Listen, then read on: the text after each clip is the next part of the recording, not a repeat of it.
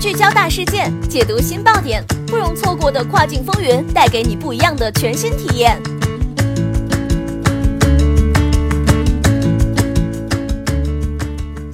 雨果电台，听跨境的声音，欢迎大家来到这一时段跨境风云，我是可心。这一时段将要给大家带来的资讯是有关于 VAT 税务的内容。过去一年来，在瑞典，通过 Wish、阿里巴巴、速卖通等电商平台网购中国产品非常流行，每天大约有十五万个电商包裹抵达斯德哥尔摩阿兰达机场。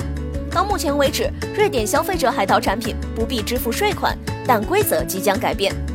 当局或将对海淘产品收取 VAT 税，而且除此之外，瑞典丹麦联合邮政 PostNord 还将向每个包裹收取高额管理费。此前就有报道称，在由谁确认中国包裹是否缴纳 VAT 的问题上，PostNord 和瑞典海关部门无法达成一致。据了解，瑞典每年因此损失了约十亿克朗，约一点二亿美元的税收，但现在的两者已经达成协议了。PostNord 公关经理 Thomas Beckman 表示。我们将迅速创建一个从货值一克朗起开始征收 VAT 税的系统。海关部门要求三月一号给出相关报告。除 VAT 税外，PostNord 也可能向每个包裹收取一百二十五克朗，约十五点八七七五美元的管理费。Beckman 表示，我们的管理费可能为一百二十五瑞典克朗，但目前还没有确定新系统中这一费用究竟是多少。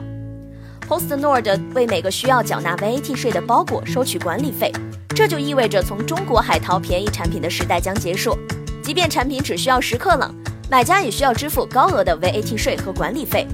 VAT 税一般是产品价值的百分之二十五。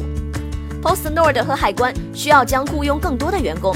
不过，据 Beckman 表示，管理费将给 PostNord 带来巨额收入。他说，如果每天有十二万个包裹需要支付新管理费用，那么这将是一笔很可观的收入。但 Beckman 表示。届时产品交付时间会更长，因为 PostNord 必须以新的方式处理包裹。好的，这一时段的跨境风云就是这样，感谢雨果小编的整理，同时请大家继续关注雨果电台的其他精彩节目。